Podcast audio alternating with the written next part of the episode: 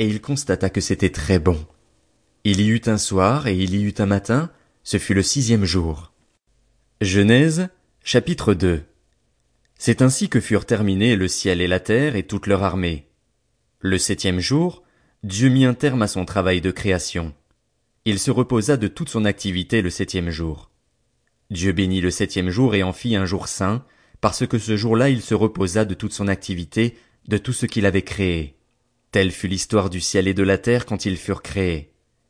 Lorsque l'Éternel Dieu fit la terre et le ciel, il n'y avait encore aucun arbuste des champs sur la terre et aucune herbe des champs ne poussait encore, car l'Éternel Dieu n'avait pas fait pleuvoir sur la terre et il n'y avait pas d'homme pour cultiver le sol.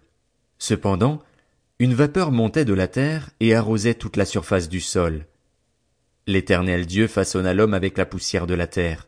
Il insuffla un souffle de vie dans ses narines, et l'homme devint un être vivant.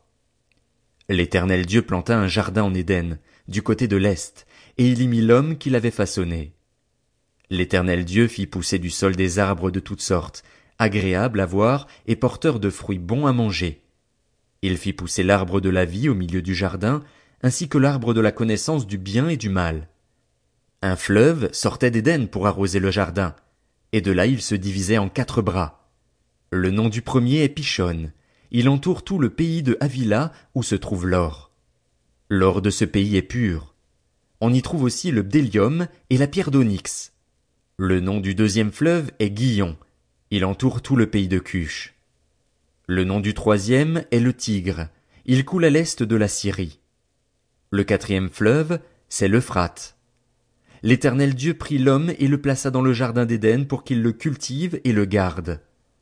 L'Éternel Dieu donna cet ordre à l'homme, Tu pourras manger les fruits de tous les arbres du jardin, mais tu ne mangeras pas le fruit de l'arbre de la connaissance du bien et du mal, car le jour où tu en mangeras, tu mourras, c'est certain.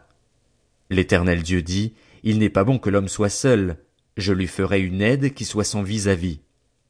L'Éternel Dieu façonna à partir de la terre tous les animaux sauvages et tous les oiseaux du ciel, puis il les fit venir vers l'homme pour voir comment il les appellerait. Il voulait que tout être vivant porte le nom que l'homme lui donnerait. L'homme donna des noms à tout le bétail, aux oiseaux du ciel et à tous les animaux sauvages, mais pour lui-même, il ne trouva pas d'aide qui soit son vis-à-vis. Alors l'Éternel Dieu fit tomber un profond sommeil sur l'homme, qui s'endormit.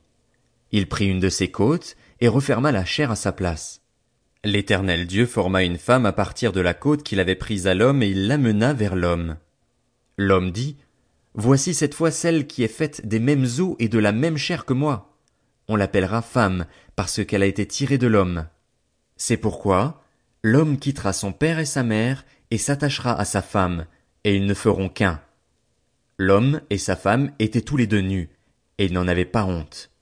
Genèse, chapitre 3 le serpent était le plus rusé de tous les animaux sauvages que l'Éternel Dieu avait fait. Il dit à la femme, Dieu a-t-il vraiment dit, Vous ne mangerez aucun des fruits des arbres du jardin?